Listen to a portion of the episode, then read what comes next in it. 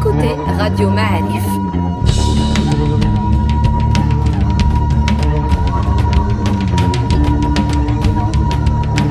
Le podcast Histoire.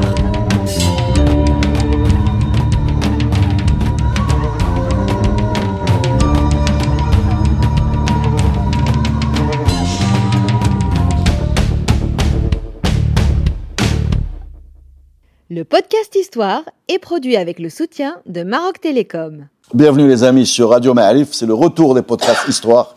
On est très très content de revenir. On est très content euh, de recevoir Abdjelil Bouzougal. Bonjour c'est Abdjelil, comment ça va? Bonjour Sereda, ça va bien, merci. Bah, Vous êtes archéologue, vous êtes directeur de l'INSAP. Oui. Et on va aborder un thème euh, qui est important, puisque le Maroc a été euh, malheureusement frappé par un séisme.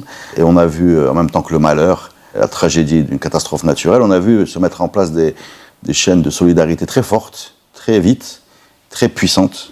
Et quand on en a parlé au téléphone, vous nous avez dit, je peux vous parler du début de la solidarité humaine, ou euh, des origines.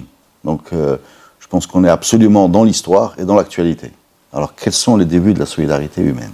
Tout d'abord, les victimes. J'espère que vraiment, je dirais qu'on va revenir le plus rapidement possible à une situation normale, je pense, avec l'élan de solidarité justement et des moyens qui sont déployés qu'on voit. Je suis sûr que voilà qu'on va dépasser cette épreuve très douloureuse, très dure pour tout le monde. Et cet élan de solidarité, en fait, euh, en tant qu'archéologue, quand j'ai commencé en fait à voir, je dirais, ces vagues humaines se déplacent de partout du Maroc vers les, les zones sinistrées, ça m'a fait en fait penser aux origines de la solidarité. Et ces origines de la solidarité, elles ont une profondeur historique. Et cette profondeur historique remonte au moins à 200 000 ans. Donc là, j'ai deux exemples. Le premier concerne en fait un crâne humain qui a été découvert non loin de Rabat, dans la région de Salé, et qui porte des traces, témoignent en fait de certaines malformations. Cette malformation a certainement causé en fait des problèmes de motricité. C'est-à-dire que cet individu avait en fait des problèmes de motricité. Et puisqu'il a atteint l'âge adulte, ça veut dire que sans l'aide, en l'absence en fait de l'aide du groupe, il ne pouvait pas atteindre cet âge. 200 000 ans, donc on est chez le Sapiens, d'accord? Euh, oui, D'accord. tout à fait. Et ce crâne que vous avez trouvé, cet individu n'aurait pas pu atteindre l'âge adulte sans le soutien euh, des autres, quoi, de la communauté ou des proches, parce qu'il est handicapé, en fait, c'est ça? Tout à fait. Enfin, elle avait des problèmes de motricité, c'est sûr. Est-ce qu'on a trouvé le crâne? D'abord, c'est pas moi qui a trouvé le crâne. Donc, ça a été trouvé euh, il y a plusieurs années par un monsieur qui s'appelle Jager. Et c'est lui, en fait, qui l'a découvert au cours de ses travaux dans le plateau de Salé. Et en fait, d'après l'examen de ce crâne par des paléanthropologues, enfin, ils l'ont publié, et là, je cite euh, Jean-Jacques Hublin, l'avait publié. Et donc là, en fait, il a parlé justement de certains problèmes de malformation dans ce crâne. Et cette malformation, comme j'ai dit, voilà, il a causé un problème en fait de motricité, tout à fait. Et sans l'aide de- de- du groupe, on ne pouvait pas en fait imaginer que cet individu aurait atteint cet âge. Donc il y a 200 000 ans, euh, il y avait une forme de soutien aux faibles, aux plus faibles. C'est ce qui fait de nous ce que nous sommes. C'est-à-dire aider son prochain, venir en aide à son prochain, honorer son prochain, parce que avec les inhumations qui vont apparaître plus tard d'une manière plus systématique, peut-être elles ont existé avant, mais à partir de 15 000 ans, 20 000 ans, donc ils vont exister d'une manière systématique. Et même s'il y a en fait des témoins ailleurs, pas au Maroc, mais ailleurs, de sépultures, c'est-à-dire, si vous voulez, d'enterrement, qui dépassent 100 000 ans, là, c'est-à-dire inhumer, enterrer des gens qui nous ressemblent, des gens qui nous sont certainement proches, c'est une manière de les honorer. Donc en fait, c'est aussi une manière de solidarité. Et donc, la solidarité entre les membres du groupe, oui, comme j'ai dit, il a une profondeur historique. Cette profondeur historique peut remonter à des milliers d'années. Est-ce que vous avez un deuxième exemple? Vous avez parlé de deux exemples? Toujours au Maroc, il y a un autre exemple, mais cette fois-ci, il date il est encore plus récent par rapport à 200 000 ans. Il date de 15 000 ans, dans la grotte des pigeons à Tafora, dans la région de Berkane.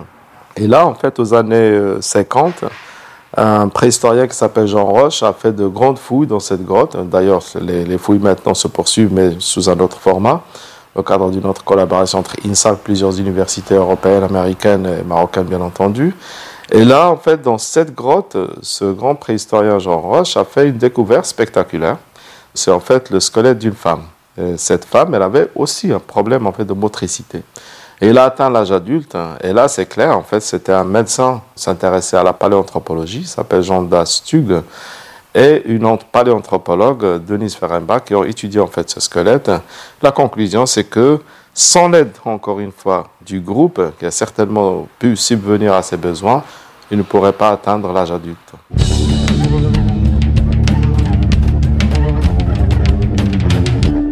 Alors, ça, c'est des anciennes preuves de solidarité humaine qu'on a trouvées chez nous.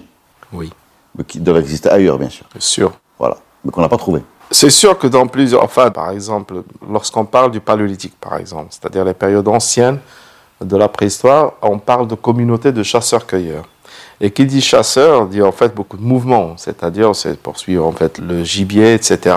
Et donc les chasseurs, je dirais, euh, pourraient tomber par exemple, pourraient être blessés. Et donc. Et, c'est une activité dangereuse, ce que vous voulez dire. voilà, bien sûr. Créer des blessures. là. Voilà, s'il tombe, parmi les blessures, va être les fractures.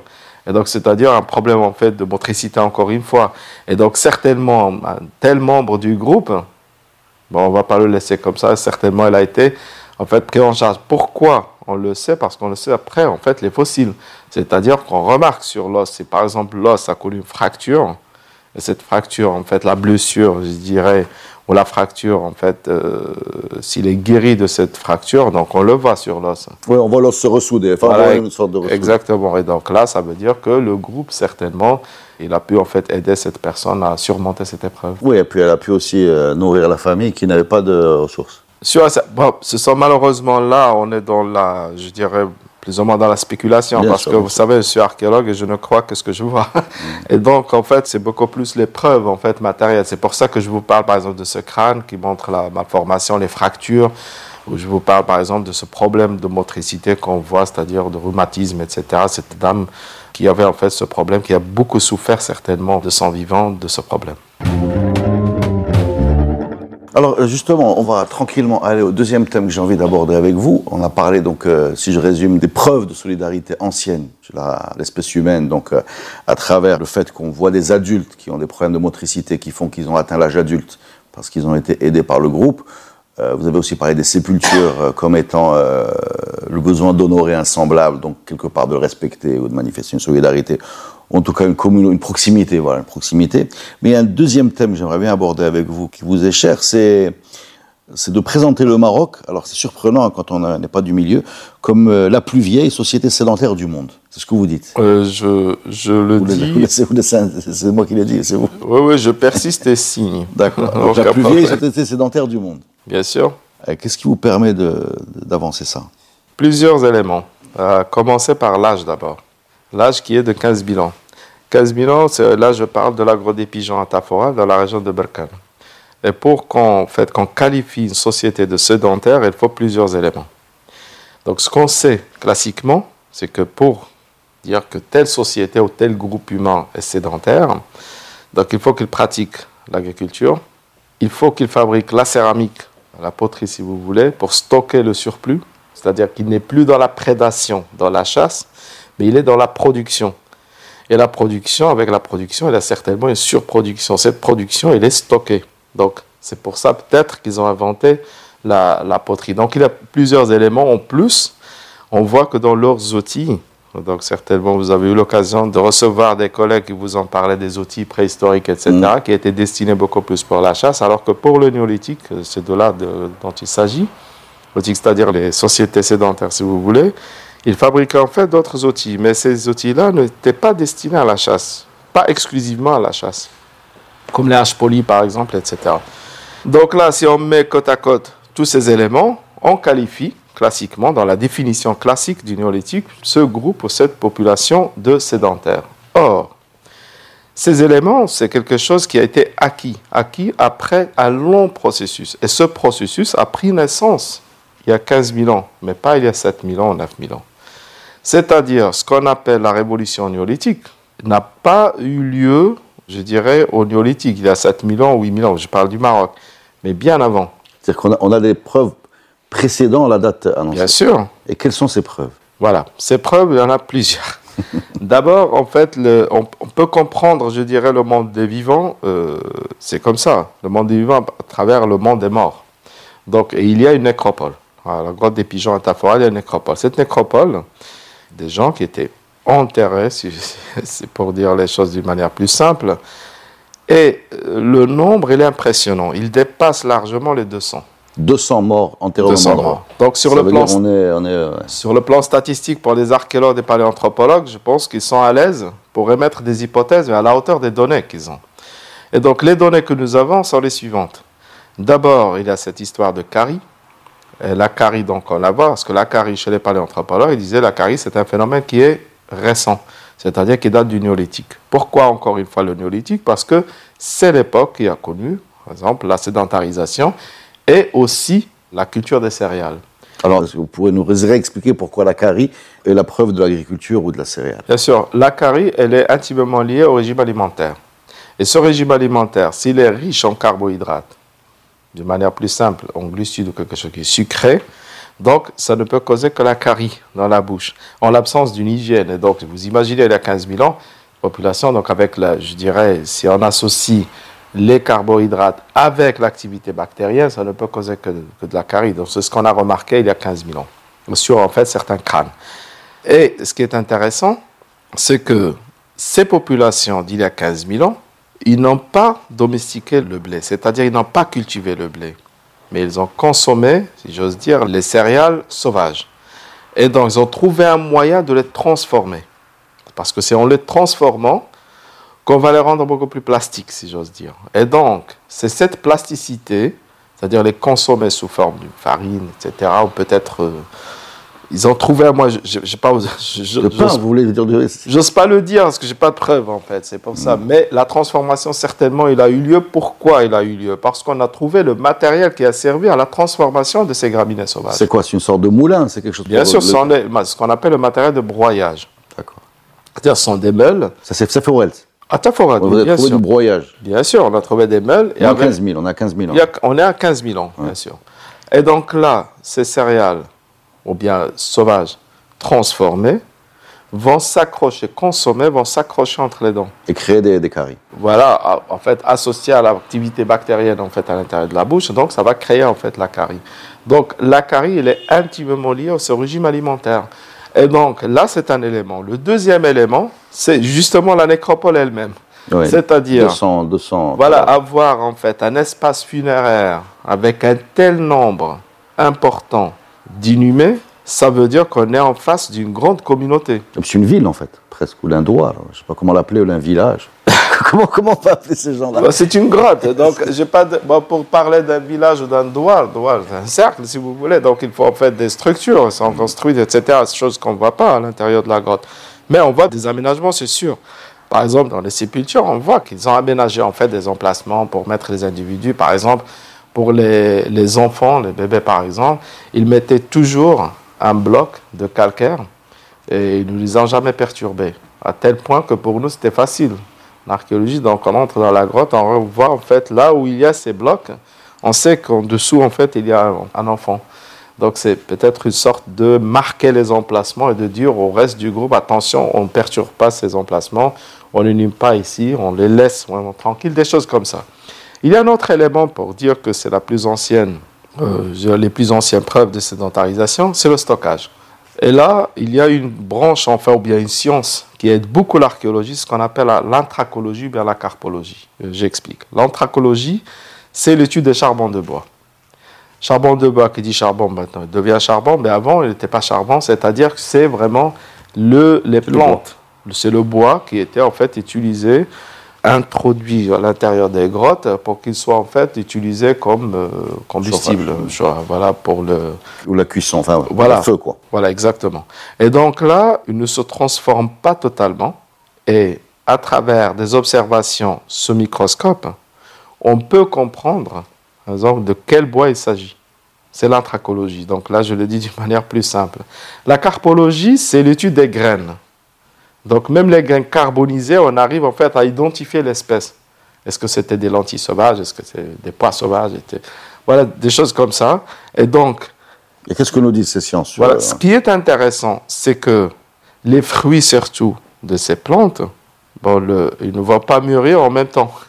Donc il y a des saisons. Bien sûr. Et ben, on trouve en fait les fruits de, je dirais, de, de tous ces arbres à l'intérieur de la grotte. Ça veut dire que ces groupes humains étaient là tout le temps.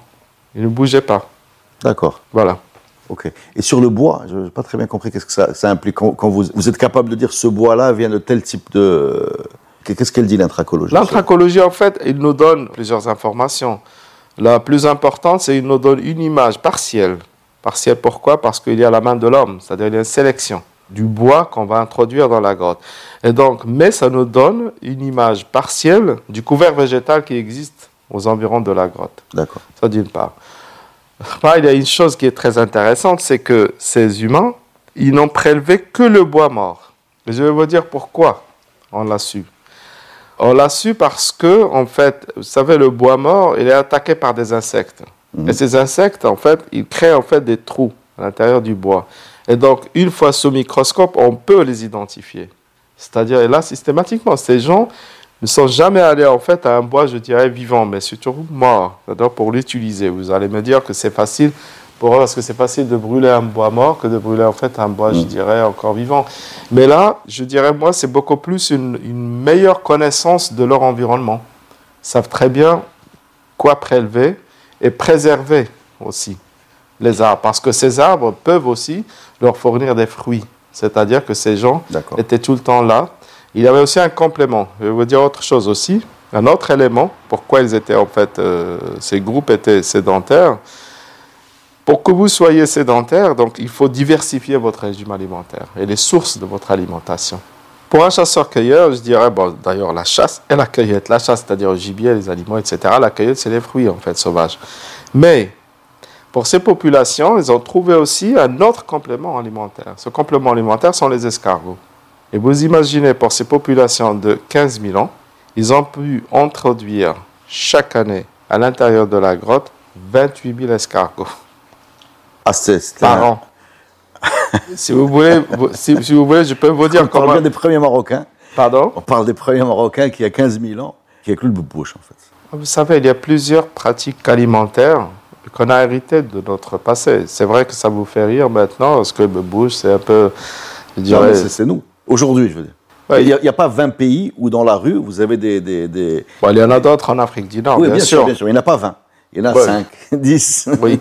Mais et si c'était vraiment quelque chose, je dirais, systématique, j'ose pas dire industriel, c'est-à-dire que euh, pour introduire, vous imaginez ça pendant en fait des milliers d'années, c'était pas sur un coup de tête, c'était pas parce qu'ils étaient disponibles euh, une saison ou une autre qu'ils l'ont fait, pas du tout.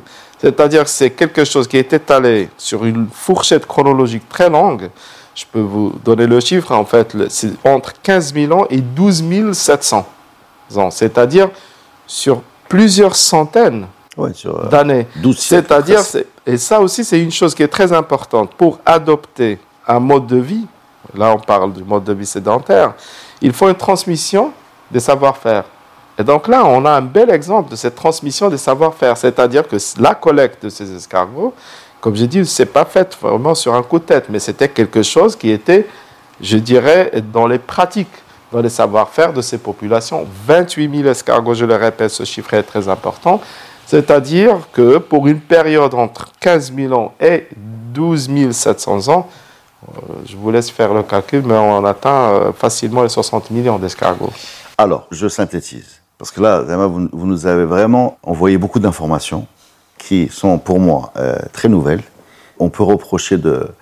Je vous ai beaucoup écouté sur les vidéos avant de venir vous voir, mais en fait, il faut qu'on vous entende encore plus.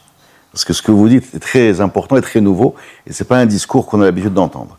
J'essaie de synthétiser. Il y a 15 000 ans, en gros, il y avait au Maroc, ce qui est devenu le Maroc euh, après, une société sédentaire, une des plus anciennes du monde, voilà, qui préfigure l'agriculture, qui a des éléments de stockage, qui est capable d'organiser de la consommation, par exemple d'escargots, de façon sérieuse, Systématique. systématique, et qui euh, donc euh, enterre ses morts euh, de façon euh, rituelle, en tout cas, en tout cas, voilà. Tout à fait, oui, bien sûr. Mhm. Donc fatalement, on peut donc si on est capable de faire entre guillemets des sépultures, de stocker, etc.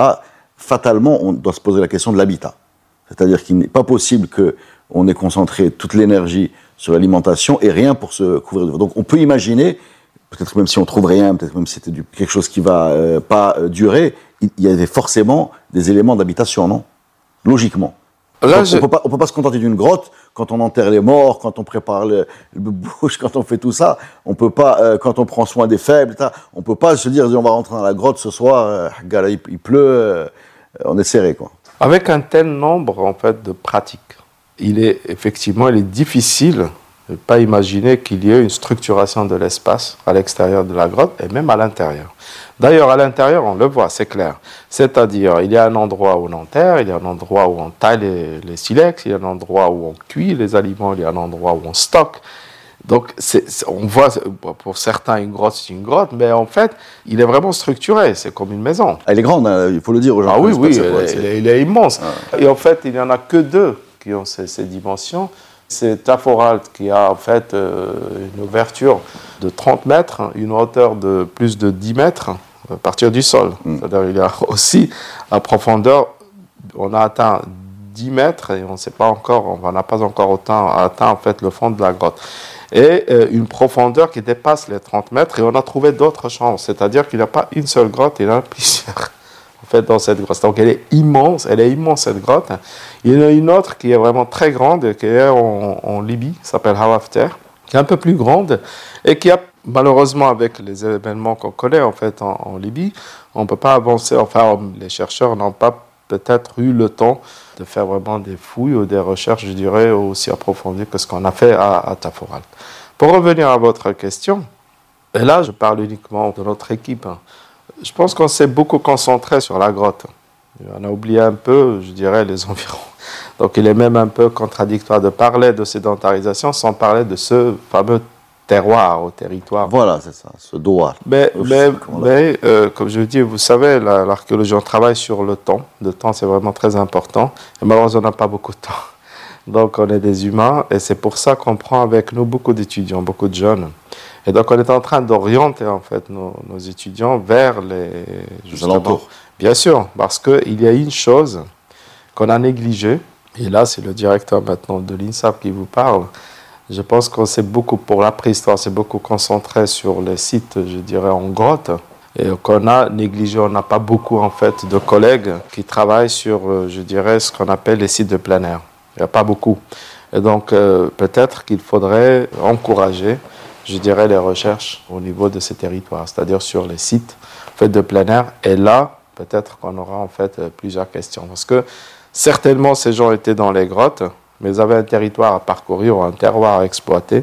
Et donc, euh, dans ce territoire, ou bien ce terroir, l'une des preuves principales de la sédentarisation, c'est la transformation des paysages. Et la transformation des paysages, je pense, c'est là où l'humanité a commencé, effectivement, à devenir d'une manière sédentaire, mais d'une manière beaucoup plus euh, claire, donc au néolithique. Mais comme j'ai dit, les origines de cette sédentarisation sont beaucoup plus anciennes. Ici au Maroc, elles sont 15 000 ans et sont les plus anciennes au monde.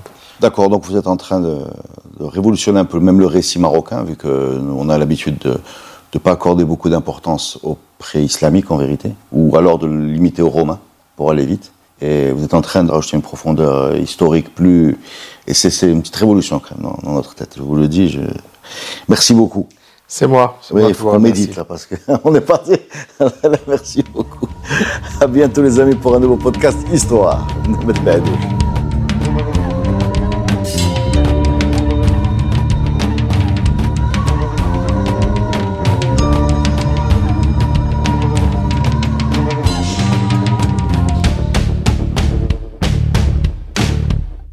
Podcast Histoire est produit avec le soutien de Maroc Télécom.